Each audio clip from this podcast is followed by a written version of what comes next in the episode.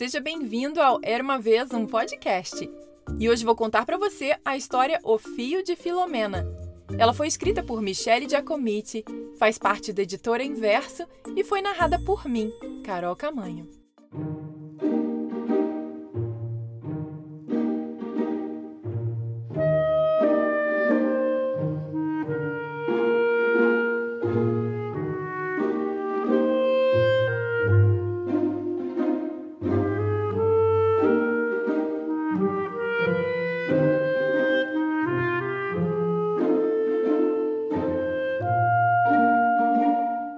Era um fio, fio diferente, fio que ligava a gente, resistente.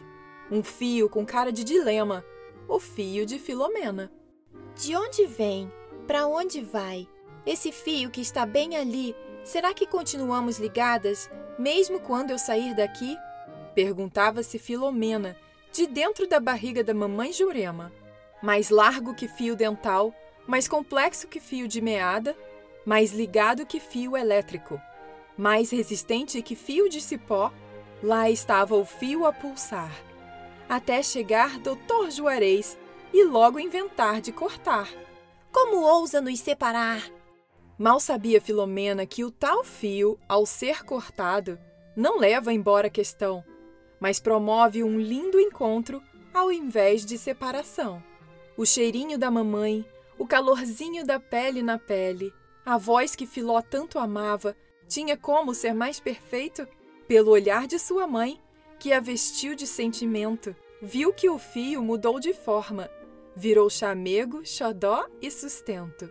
Filomena foi crescendo, e entre ela e sua mãe estava sempre lá. Hum, você sabe, o fio, às vezes fininho e comprido, outras vezes largo e encolhido ora todo embolado, ora soltinho e engomado. Na maioria dos dias, tomava forma de poesia, ou linha de pipa a dançar no vento, ou então fumacinha com cheiro de pão de ló. Mas às vezes o fio enrolava, amarrava e dava nó. Quando isso acontecia, surgia gente de todo canto. Papai tentava desfazer o nó com os dentes. Vovó andava de lá para cá, Vovô trazia a caixa de ferramentas e surgia a vizinha para tricotar. Todo mundo tentando ajudar. Tecelãs de suas histórias, bordadeiras de memórias. Logo as duas se entendiam, outros risos elas teciam, as amarras desfaziam. Mas a trama não termina por aí. Toda vez que mamãe não estava, se saía para trabalhar, para jantar ou namorar, a menina se punha a chorar. Já não sei como lidar com a saudade que me dá. O que faço com o fio quando ela não está? Filomena, menina esperta, depois de muito enrolar, tomou o fio pela mão, fez novas cordas para o seu violão e aprendeu a costurar. Fez coleira para o cachorro, chamou a amiga para brincar. Através da diversão, fez do fio uma invenção e não parou mais de criar. Pôs-se no mundo a viajar, construiu seu próprio lar. Era porque o fio existia que ela ia, sabendo que podia voltar. Cada uma em seu percurso construíram seus espaços. E a cada novo encontro, no aconchego dos abraços, o fio virava ninho, outras costuras e lindos laços. Fim. E aí, gostou dessa história? Eu adorei! Muito obrigada escritora Michele Giacomitti por ter me enviado esse livro tão lindo. E eu amei demais também as ilustrações feitas pela Lady Brunière.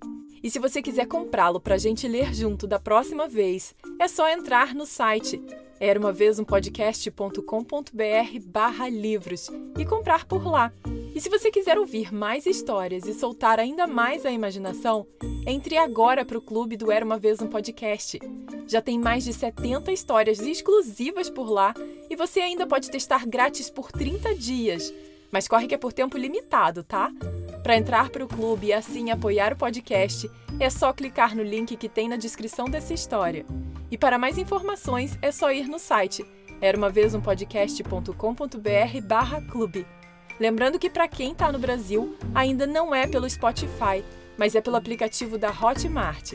super de confiança e facinho de mexer. Te vejo por lá. Beijos e até a próxima história. Tchau, tchau!